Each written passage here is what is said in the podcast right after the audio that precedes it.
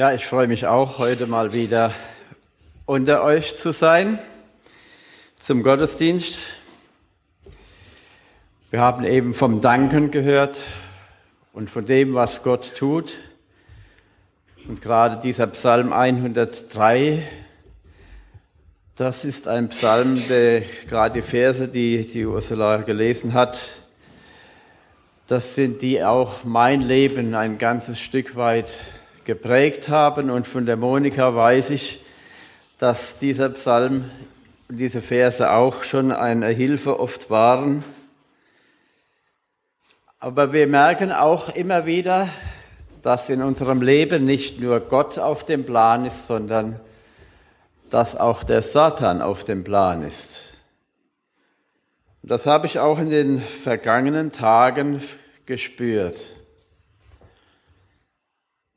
Ich habe es meiner Frau gesagt, es ist doch sonderbar, jedes Mal, wenn ich eigentlich keine Zeit habe und vieles vorbereiten muss, dann geht etwas schief. Ich habe demnächst zwei Besinnungswochen, für die ich verantwortlich bin. Unser Landessekretär ist krank und kann das nicht machen und da musste ich einspringen. Und dann eine zweite Besinnungswoche im Erzgebirge. Da ist es ähnlich. Der, der das sonst immer geleitet hat, macht es dies Jahr auch nicht. Und da muss ich auch einspringen und muss mich dann vorbereiten. Und heute in der Zeit der Technik, da gibt es ja viele Hilfen, auch die Computer und so weiter. Und mein PC und das Laptop sind in dieser Woche auf einmal plötzlich nicht mehr richtig gelaufen. Aber es ist sonderbar. Letztes Jahr war es ganz genauso. Vor die, immer wenn ich so ganz besonders äh, sondere Einsätze habe, dann kommen solche Dinge vor. Und das ist darum, weil Suchtarbeit ist ein Eingreifen in das Machtgebiet des Satans. Und da zeigt er oder versucht zu zeigen, dass er auch noch da ist. Aber Gott sei Dank ist Jesus Christus Sieger. Und das ist das Wunderbare, dass wir das auch heute immer wieder erleben dürfen. Ja, es soll heute um das Thema geben, gehen, Gott gibt niemanden auf.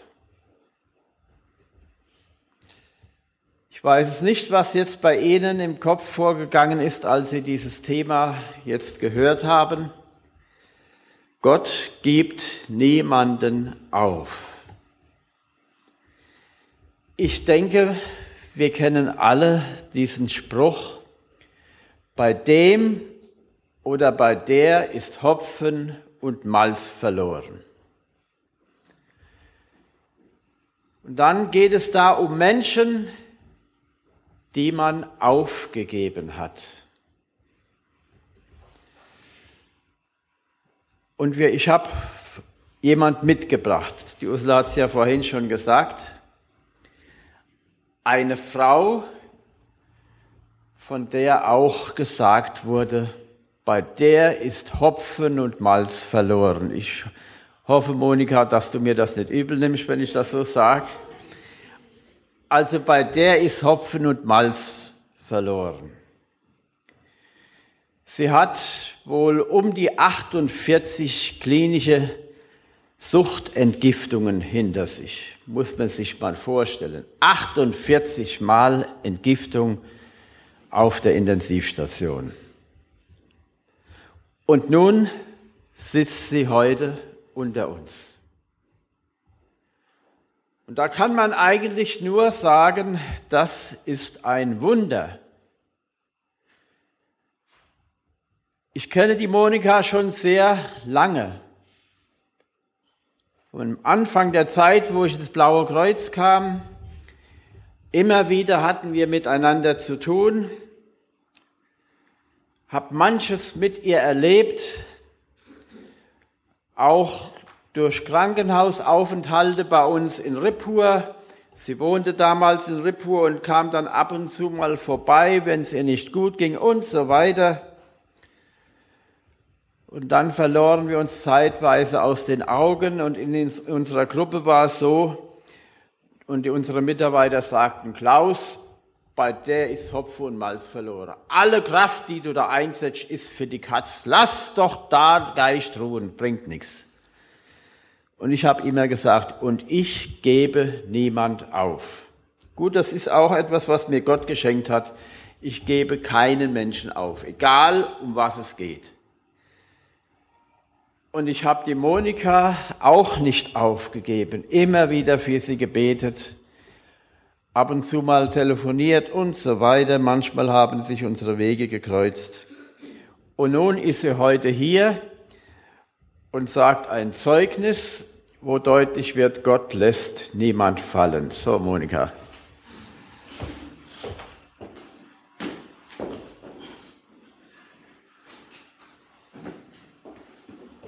Also ich bin die Monika und ich bin das nicht gewöhnt, vor Leuten zu sprechen.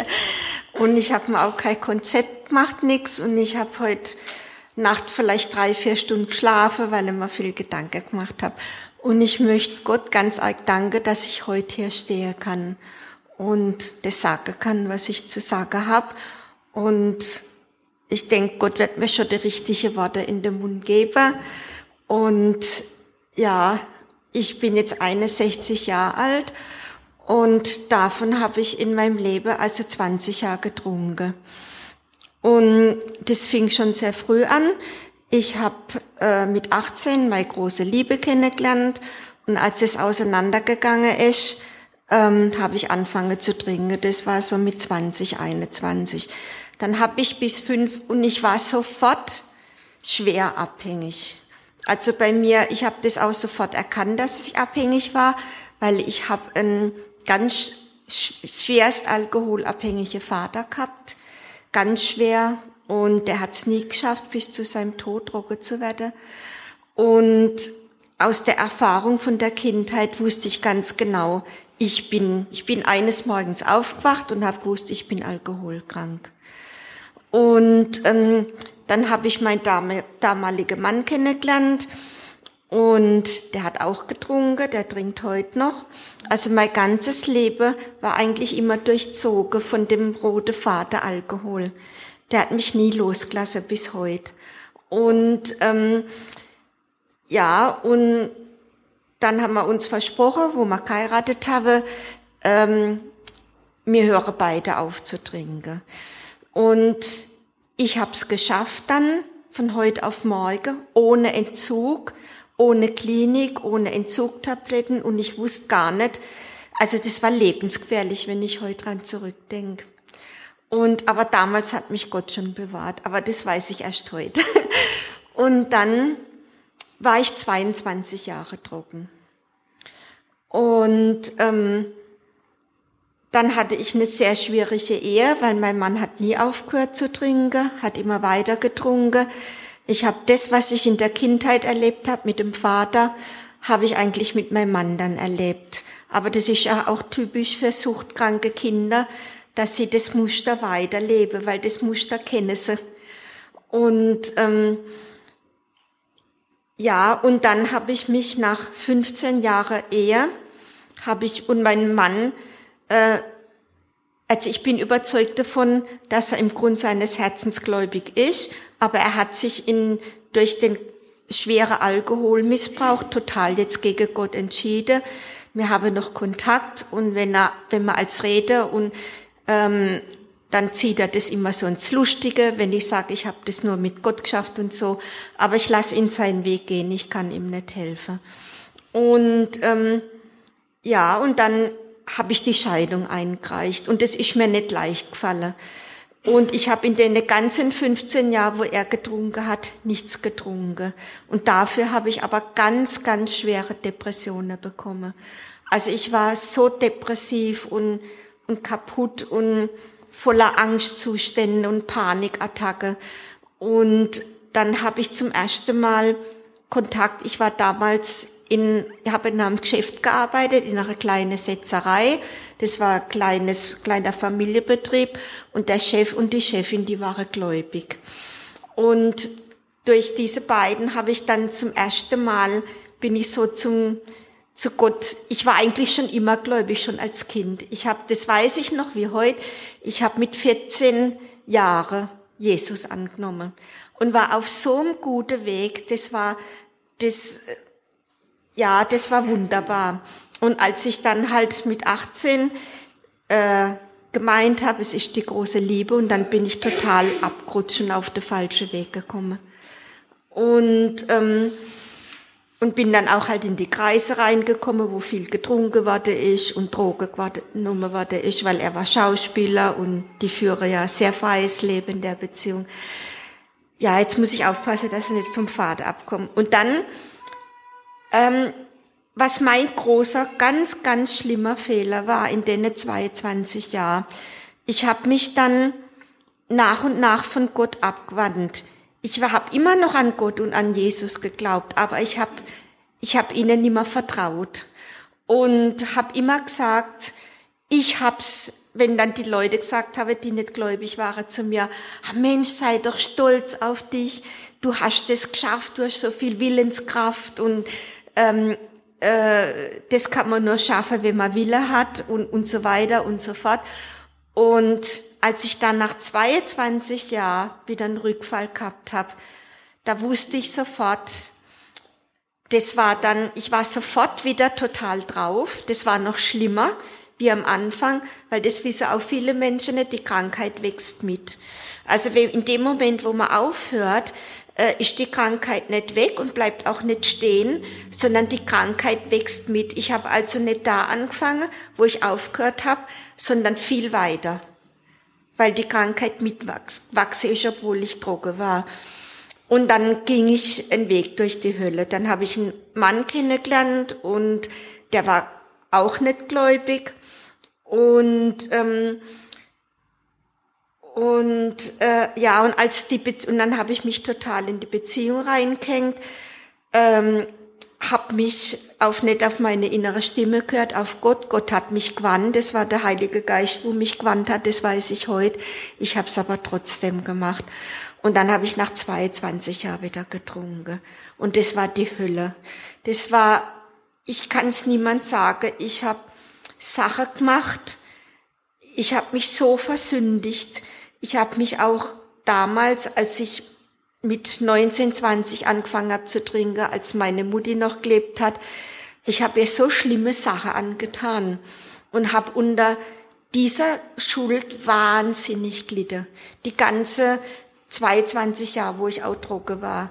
Und ähm, erst als sie gestorben ist, ähm,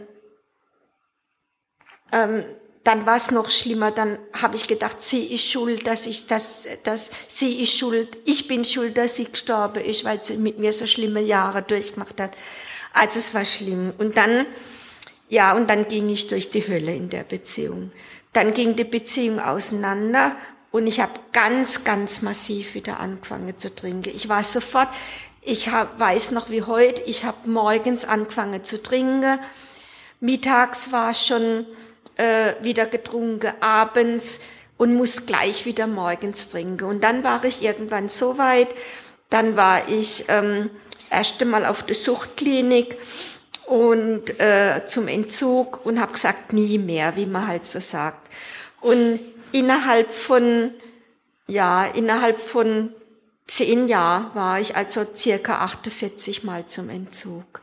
Und das war jedes Mal die Hölle. Und bis ich erkannt habe und ich habe immer gesagt, Mensch, ich habe es doch 22 Jahre geschafft, warum denn jetzt nicht? Und dann habe ich so wirklich Aha-Erlebnisse gehabt. Da habe ich eines Nachts, das war ein bekannter Christ, der hat ähm, zu mir, der hat so gesagt, das war eine Heimsuchung. Mir ist mein ganzes Leben vor mir abgelaufen, die ganze Sünde, wo ich, ihr könnt euch nicht vorstellen, was ich gemacht habe während meines Dringens. Das ich habe Gott gelästert. Ich habe ihn verflucht. Ich habe Gott zum Teufel gewünscht. Das kann man sich, das war schlimm, hab aber drunter gelitten. Ich wollte nicht trinken, ich musste. Ich habe Tag und Nacht getrunken. Und jede Stunde geschlafen, getrunken, geschlafen, getrunken. Und noch erst bin ich zur Besinnung gekommen, als ich gemerkt habe, dann bin ich zu dem Punkt gekommen, wo ich ganz unten war.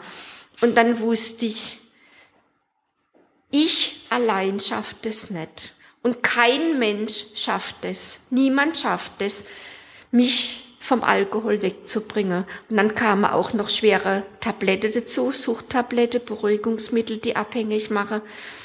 Und dann kam ich zu dem Punkt, ich war ohnmächtig und habe gesagt, Gott, ich schaff's allein nicht. Kein Mensch schafft es mit dir, mit mir. Und dann wollte ich mich tot trinken. Da habe ich gesagt, so, und dann war meine Entscheidung klar, jetzt trinke ich mich tot. Dann habe ich 40 bis 50 Tabletten genommen, noch getrunken dazu und ähm, habe das überlebt, ohne irgendwelche geistige, körperliche Schäden. Das muss man sich mal auch vorstellen. Und dann habe ich äh, gesagt, so, und wenn ich schaffe, dann nur durch Gott. Und ich weiß, bei der, beim letzten Aufenthalt in einer Intensivstation, da hang, das war im Diakonisse-Krankenhaus, da, da ist an der Wand so ein christlicher Spruch gestanden, direkt vor meinem Bett gehangen und den habe ich immer angeguckt. Und dann wusste ich, wenn mir jemand helfen kann, dann ist nur Gott. Und das war so der erste Schritt, vom Alkohol wegzukommen. Weil ich habe gemerkt, ich, hab, ich war nicht demütig und war, war immer stolz, ich habe es allein durch mich geschafft. Und das war ja gar nicht so. Ich habe so viel Bewahrung erhalten. Ihr könnt euch nicht vorstellen. Ich bin vors fahrende Auto gefallen im, im, im volltrunkenen Zustand. Ich bin zu Hause, ähm, da habe ich eine Glastüre gehabt, bin reingefallen in die Glastüre. Das, ähm, der Glasscherbe ist da in meinem Auge drin gesteckt. Und der Arzt hat dann später gesagt, nicht einmal ein Millimeter weit ähm, ich wäre blind gewesen. Und das ist nur ein kleiner Teil, wie ich bewahrt worden bin. Ich habe einen Umgang gehabt mit, äh, ich habe wahllose Männerbekanntschaften gehabt und ich war so verzweifelt und und ich wollte einfach nimmer. Und dann war ich so weit unter, dass ich gesagt habe, Gott, nur du kannst mir helfen. Das war so ein Aha-Erlebnis.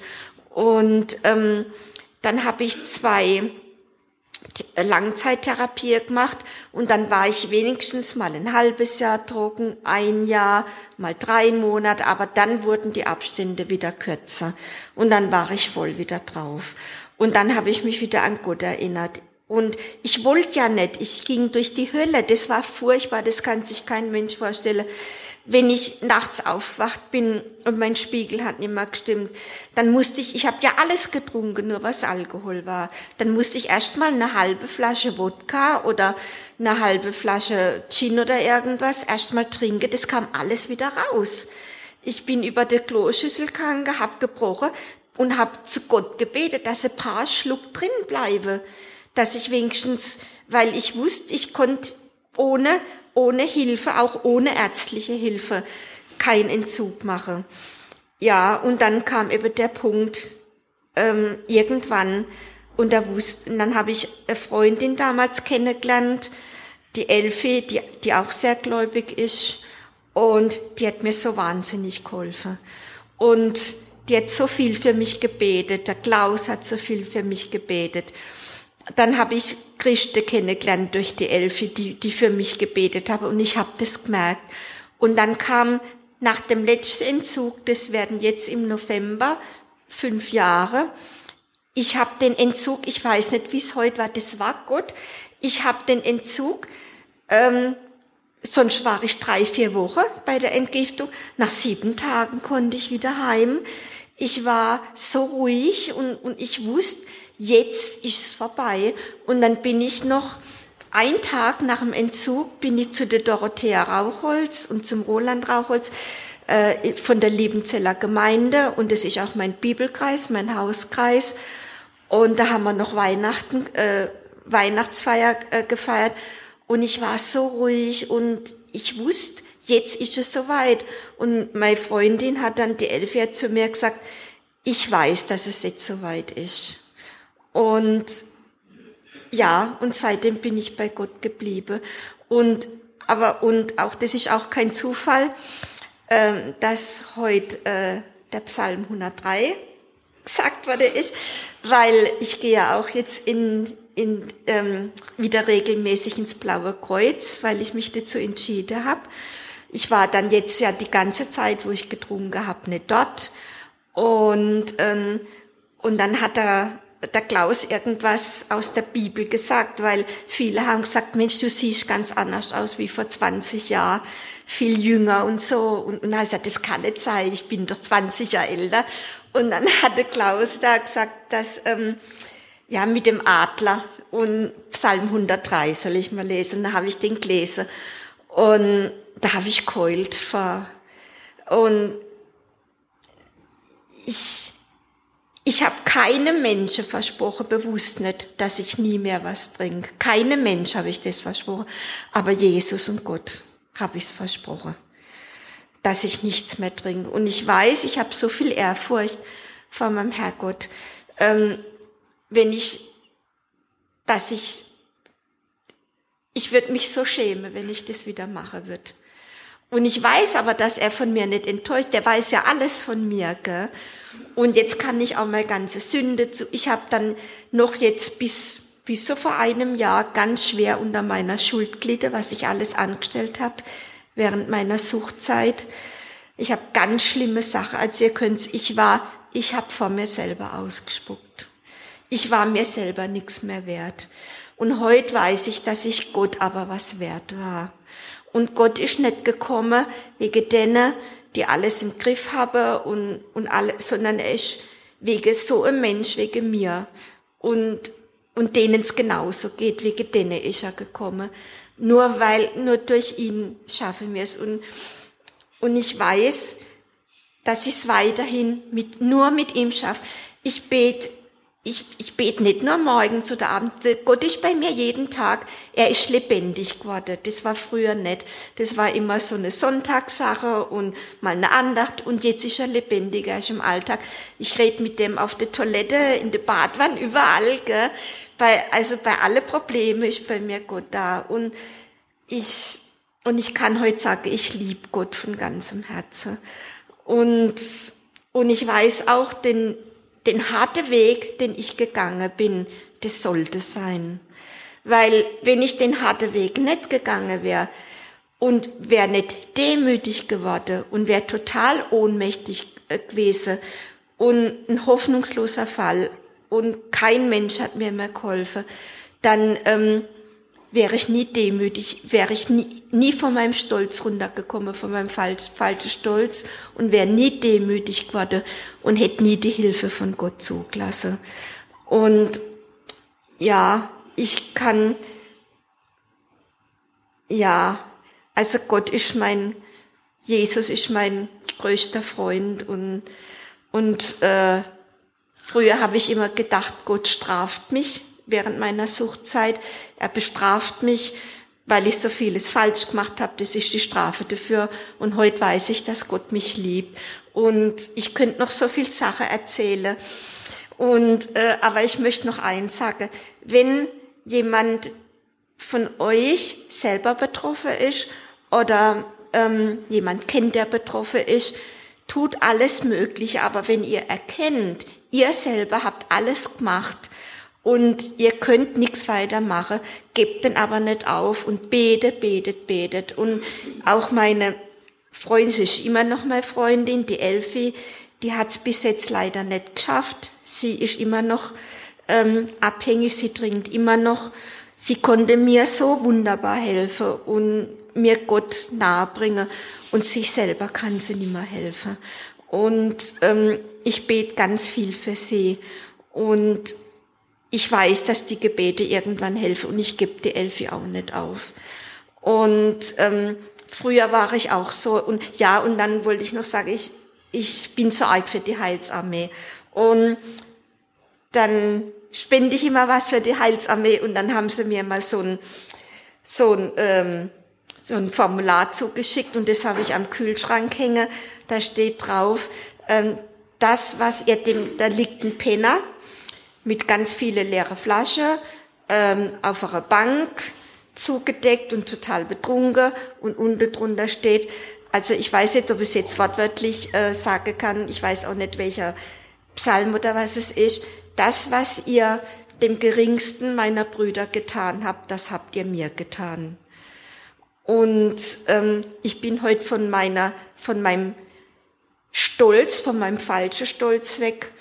Und ähm, wenn heute jemand zu mir sagt, sei doch stolz auf dich, äh, ähm, dann sage ich, nee, ich bin nicht stolz auf mich, weil ich hab's, ich bin stolz auf Gott, aber nicht auf mich. Gott hat, nur Gott hat mir geholfen, nicht ich mir selber. Und gibt, ähm, wir, und ich möchte alle Menschen danken, Klaus und der Elfi und auch der andere Christen, die immer wieder für mich gebetet haben. Sonst könnte ich heute nicht herstehen. Ja, das war's. Vielen Dank fürs Zuhören.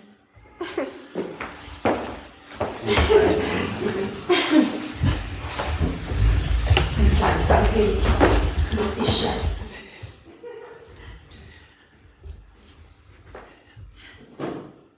Ja, schon beeindruckend, wenn man weiß, was sie alles hinter sich hat. Ich kannte sie auch eine Zeit, wo sie nicht mehr laufen konnte, wo sie in Rippur war mit dem Rollator, wo kaum mehr Hoffnung war. Und heute, heute kann sie zur Ehre Gottes sagen, wie Gott durchgeholfen hat. Ja, das ist das Wunderbare. Gott gibt niemand auf. Wir Menschen, wir stehen manchmal in der Gefahr, andere aufzugeben. Nun, wollen wir uns noch Gedanken machen über ein Wort Gottes oder mehrere aus der Bibel. Es gibt ja ein Thema in der Bibel, wo das ganz massiv und klar deutlich gemacht wird. Gott gibt keinen auf. Auf den einen wartet er, dass er zurückfindet zu ihm und auf den anderen, dem geht er entgegen. Und davon wollen wir jetzt hören und ich bitte den, wie war der Name? Den Lukas, dass er uns den Text liest. Und zwar liest er den Text aus einer ganz neuen Übertragung aus der Volksbibel. Ich hoffe, Sie nehmen mir das nicht krumm. Der Text ist so ein bisschen geschrieben für die heutige Zeit. Und ich dachte, ich, wir können das mal hier so anhören, denn die meisten von uns kennen ja sicherlich den Originaltext von der Bibel und da tut es auch nichts, wenn wir das mal in dieser Übertragung hören. So, ich lese Lukas 15, Vers 11 bis 32 aus der Volksbibel. Die Geschichte von einem Vater mit zwei unterschiedlichen Söhnen. Jesus erzählte mal wieder eine Geschichte. Es gab mal einen Mann, der hatte zwei Söhne. Irgendwann sagte der jüngere Sohn zum Vater, Papa, mir dauert es zu lange, bis du stirbst und ich meinen Teil von deinem Geld erben werde. Ich möchte das jetzt schon ausbezahlt bekommen. Geht das? Der Vater ließ sich darauf ein und zahlte ihm die Kohle aus. Ein paar Tage später packte der Sohn seine Sachen zusammen und ging auf Weltreise. Er lebte in Hotels und Spielcasinos, verzockte sein ganzes Vermögen in irgendwelchen Bars und Clubs, bis er pleite war. Plötzlich gab es in der Zeit eine große Welt Wirtschaftskriege, Krise im Land. Die Lebensmittelpreise stiegen immer höher und viele Menschen hatten nichts zu essen. Auch der Sohn bekam Hunger. Immerhin kriegte er einen Job als Toilettenmann am Hauptbahnhof. Das war ein schlecht bezahlter, dreckiger und total unbeliebter Job. Der junge Mann war so hungrig, dass er am liebsten die Essensreste, die Toilettenbesucher in den Müll warfen, gegessen hätte. Aber noch nicht mal das durfte er. Schließlich überlegte er hin und her, zu Hause bei meinem Vater bekommt jeder Arbeiter in seiner Firma ein Mittagessen und ich sterbe hier fast vor Hunger. Die beste Idee ist es wahrscheinlich, wieder nach Hause zu gehen. Dann sage ich zu ihm, Papa, ich habe großen Mist gebaut. Ich habe mich von dir und von Gott entfernt. Ich habe es auch nicht verdient, zu deiner Familie dazu zu gehören. Aber kannst du mir vielleicht irgendeinen Job in deiner Firma geben? Also ging er wieder zurück zu seinem Vater, als der Vater, als der Sohn gerade durch das Eingangstor vom Grundstück kam, sah der Vater ihn schon aus der Ferne. Mit Tränen in den Augen lief er ihm sofort entgegen, umarmte und küsste ihn. Der Sohn sagte sofort, Papa, ich habe großen Mist gebaut. Ich habe mich falsch verhalten, dir und Gott gegenüber. Ich habe es echt nicht mehr verdient, dein Sohn genannt zu werden. Sein Vater hörte ihm aber gar nicht richtig zu. Er rief schnell ein paar Angestellte und beauftragte die, bringt sofort die besten Designer, den die besten Designeranzug her, den ich im Schrank hängen habe. Holt ein paar gute Schuhe und holt den Familienring. Fahrt das beste Essen auf, die Sachen, die wir extra für einen besonderen Anlass im Lager haben. Deckt den Tisch und lasst uns eine große Party starten. Es gibt nämlich einen Grund zum Feiern. Mein Sohn war schon so gut wie tot, aber jetzt ist er wieder hier und lebt. Ich hatte voll die Sehnsucht und habe jeden Tag auf ihn gewartet, und jetzt ist er endlich wieder da. In der Zeit war der ältere Sohn noch bei der Arbeit. Als er nach Hause kam, hörte er schon von weitem, dass da eine Party am Start war. Er fragte einen der Hausangestellten, was da los ist. Ihr Bruder ist wieder da. Ihr Vater hat eine fette Party organisiert und hat das ganz besondere große kalte Buffet kommen lassen, das für die besonderen Anlässe. Aber der ältere Bruder war total angefressen und sauer. Er hatte überhaupt keinen Bock mitzufeiern und blieb draußen vor der Tür. Schließlich kam der Vater raus und fragte ihn, Warum kommst du nicht rein, mein Junge? Mein Vater, wie viele Jahre arbeite ich jetzt schon für dich? Ich habe geschuftet, wie ein Blödmann, so als würde ich dafür ein fettes Gehalt bekommen. In der ganzen Zeit habe ich nicht einmal etwas getan, was du nicht wolltest. Aber von dir kamen nicht einmal auch nur ein paar Würstchen rüber, damit ich mit meinen Freunden mal einen schönen Grillabend hätte machen können. Jetzt kommt ein, dein anderer Sohn, der dein ganzes Geld mit irgendwelchen Schlampen zum Fenster rausgeschmissen hat, und du fährst hier die Sachen auf, die eigentlich nur für ganz besondere Feste gekauft werden? Sein Vater sah ihn an und meinte nur, mein Lieber, Du hast die ganze Zeit, du bist die ganze Zeit bei mir gewesen. Wir beide sind uns sehr nah. Alles, was mir gehört, gehört auch dir. Aber lass uns heute eine große Party feiern. Dein Bruder war für uns schon gestorben, doch jetzt lebt er wieder. Wir hatten ihn schon aufgegeben, aber er hat den Weg nach Hause zurückgefunden.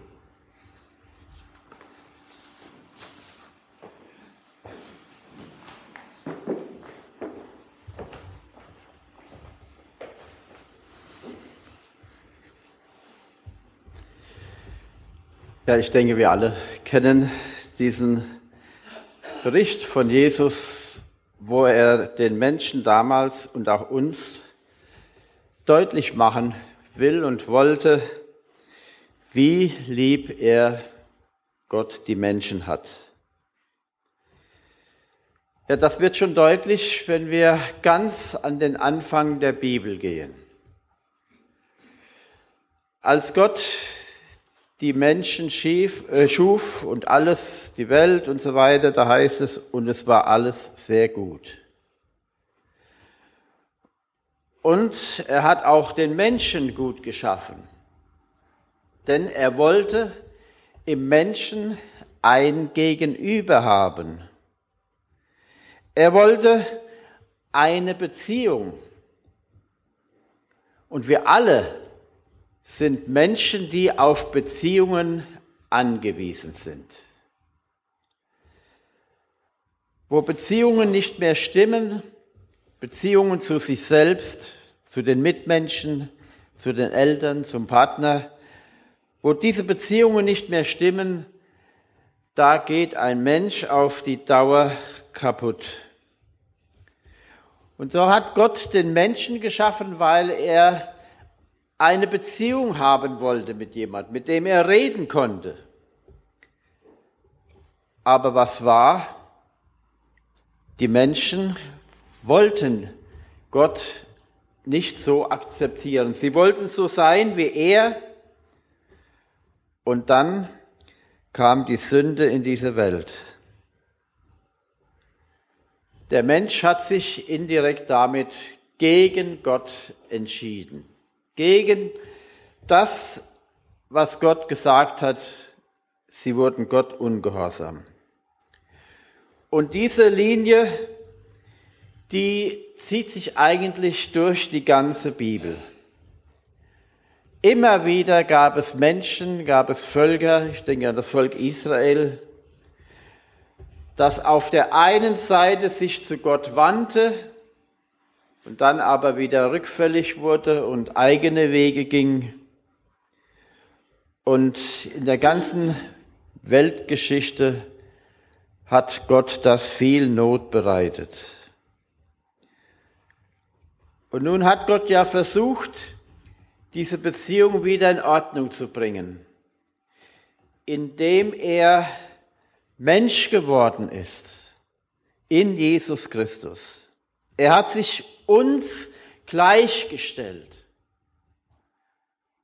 Wir lesen das einmal in der Bibel, Gott wurde uns gleich, nahm Knechtsgestalt an, ward an Gebärden, also auch von seinem Äußeren her, gefunden wie ein Mensch, jedoch ohne Sünde.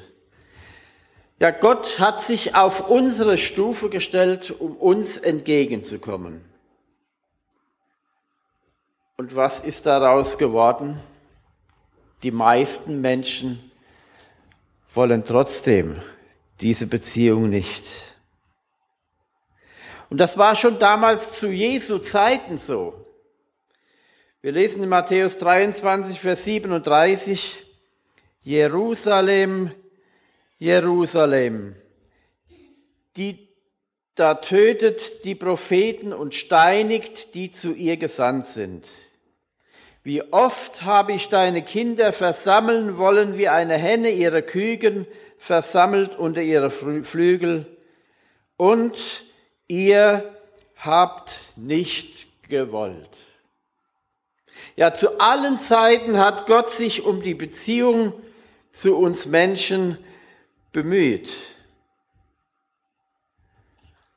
Aber zu diesem Bemühen zählt auch dazu, dass mitunter Gott auch mal Menschen einfach laufen lässt. Das wird ja deutlich an dieser Geschichte vom verlorenen Sohn.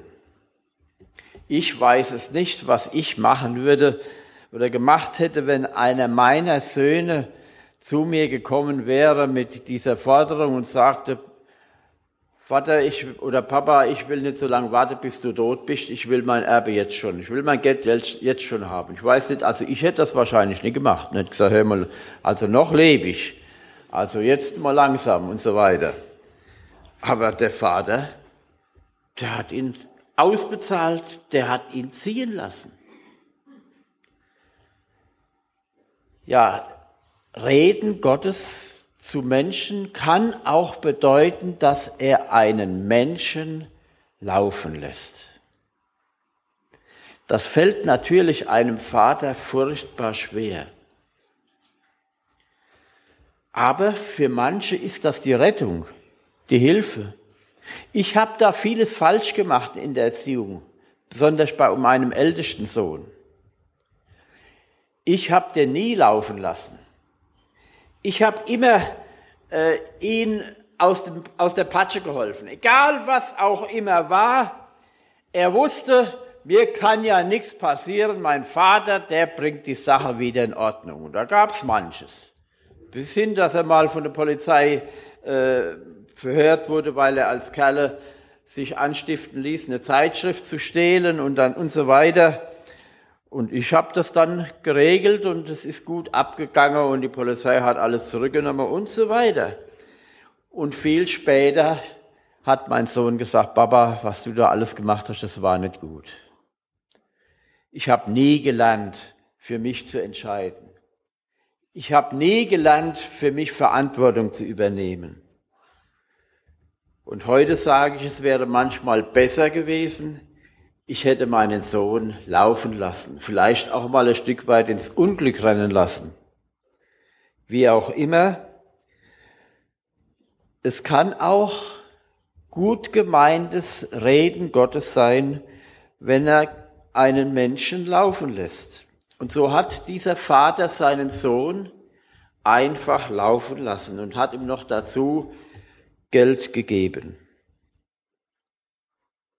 Dann ist mir noch ein Gedanke gekommen, den einen Menschen, bei dem einen Menschen macht es so, macht Gott es so, dass er ihm dann entgegenläuft. Das wird ja deutlich bei diesem Bericht von dem verlorenen Sohn. Da heißt es, der Vater stand, vielleicht hat er so am Abend äh, da rausgeschaut und seine Gedanken gingen an seinen Sohn und dann sah er ihn und lief ihm entgegen. Und ich denke, und ich denke, das wird auch ein Stück weit deutlich im Zeugnis von der Monika. Ja, wie oft ist Gott auch in unserem Leben schon entgegengekommen? Wir haben es vielleicht gar nicht immer gemerkt. Anderen Menschen, da macht es so, Gott es so, denen läuft er hinterher. Dazu könnte man den zweiten verlorenen Sohn, das ist ja der eigentliche verlorene Sohn, zählen. Ja, bei manchen Menschen macht es Gott so, denen läuft er hinterher. Ich denke da an Jona, als er Gott ungehorsam wurde und seine Wege ging und das nicht tun wollte, was Gott wollte. Und Gott ging ihm hinterher. Ich denke an Petrus, der immer so vorgebrecht ist. Und Gott ist ihm immer wieder hinterhergelaufen, bis der Petrus erkannte, wo es eigentlich drum geht. Ich denke an die Stelle, wo Gott zu Petrus sagt, wenn du dermal einst dich bekehrst wenn du der mal eins, ich sage das jetzt mit meinen Worten, den alten Petrus hinter dir lässt und wirklich mit mir neu beginnst. Und wo ist Gott uns nicht schon alles hinterhergelaufen? Und schließlich das, das Letzte, was mir noch wichtig ist. Gott trägt nicht nach. Gott hat unheimlich viel Geduld. Er lässt seine Kinder nicht fallen. Ich denke da zum Beispiel an David, was der auch alles getan hat, bis hin zum Mord, beteiligt am Mord. Und trotzdem, Gott hat ihn nicht fallen lassen. Er trug ihm das nicht nach. Oder wenn ich an mein Leben denke, muss ich auch sagen, Gott ist nicht nachtragend. Und ich muss von mir heute auch bekennen, was die Monika vorhin auch gesagt hat, aber leider erst im Rückblick. Ich muss und kann nur bekennen, auch diese Wege in der Sucht sind Wege gewesen, auch für mein Leben und wie schon bei Monika auch, die letztlich dazu gedient haben, dass Gott uns wieder groß und wichtig geworden ist. Und das könnte Gott nur, konnte Gott nur, weil er nicht nachtragend ist. Und er hat unheimlich viel Geduld mit uns Menschen. Und das möchte ich uns allen mitgeben. Und aus dem gegebenen Anlass möchte ich das auch jetzt sagen. Wir haben auch jemand unter uns. Ein Kind Gottes, das auch viel, viel gebetet hat und betet für ihren Sohn. Und nun, nun ging es eine ganze Zeit lang gut, alles hoffnungsvoll. Und jetzt am Wochenende wieder ein furchtbarer Rückfall. Und das ist schwer zu verkraften. Und ich muss sagen, das ist, treibt mich jetzt auch noch um. Und ich habe auch gleich gedacht, Heiland, Heiland, wie kannst du das zulassen? Dass das einfach wieder passiert ist. Ich bin am Ende. Und trotzdem, trotzdem will ich nicht vergessen, Gott hat Geduld. Er hat das im Leben der Monika bewahrheitet und vielleicht auch in ihrem Leben. Und wenn Sie jetzt vielleicht auch an bestimmte Menschen denken, die Ihnen am Herzen liegen, geben Sie nicht auf. Und ich habe das so schön gefunden, was wir dann in dem Zeugnis zuletzt hörten. Wenn wir alles getan haben, nicht nur im Blick auf Sucht, sondern auch im Blick auf andere Nöte und Probleme und Schwierigkeiten, wenn wir alles getan haben, was wir tun konnten, sollen wir trotzdem nicht aufgeben, sondern weiter beten. Und Gebet ist eine Macht, die Situationen, die Menschen verändern und erneuern kann. Ich möchte beten. Ja, Vater im Himmel, wir wollen dir danken von ganzem Herzen für deine unendlich große Liebe zu uns. Und du hast nicht nur davon gesprochen, sondern du hast sie verwirklicht, indem du Mensch geworden bist in deinem Sohn Jesus Christus. Und Herr Jesus Christus, du warst deinem Vater gehorsam, bist den Weg gegangen in dieser Welt und hast erleben müssen, dass die, die eigentlich dir gehörten, dich nicht wollten. Wir lesen in deinem Wort, du kamst in dein Eigentum aber die Deinen nahmen dich nicht auf. Und wenn wir heute um uns schauen, dann sehen wir auch viele Menschen, die von dir wissen, die von dir gehört haben, aber dich nicht aufnehmen möchten. Wir danken dir aber, Herr, dass du möchtest, dass allen Menschen geholfen werde und sie zur Erkenntnis der Wahrheit kommen. Du möchtest, dass die Sünder gerettet werden. Und du möchtest auch uns dazu gebrauchen. Und da, wo wir jetzt vielleicht auch an Menschen denken, die uns am Herzen liegen, wo wir den Eindruck haben, da tut sich nichts, da verändert sich nichts, da gib uns die Kraft deiner Liebe, nicht aufzugeben, weiter zu beten und hilf uns daran zu denken, dass deine Wege nicht unsere Wege sind, dass dein Vorgehen oft anders ist, als wir uns denken und vorstellen. Darum hilf uns, dir ganz zu vertrauen und ganz in einer engen Beziehung mit dir zu leben. Gehe mit uns in die neue Woche hinein, begleite jeden da, wo er hingestellt ist, in seiner Familie, in seiner Umgebung, im Beruf oder wo auch immer.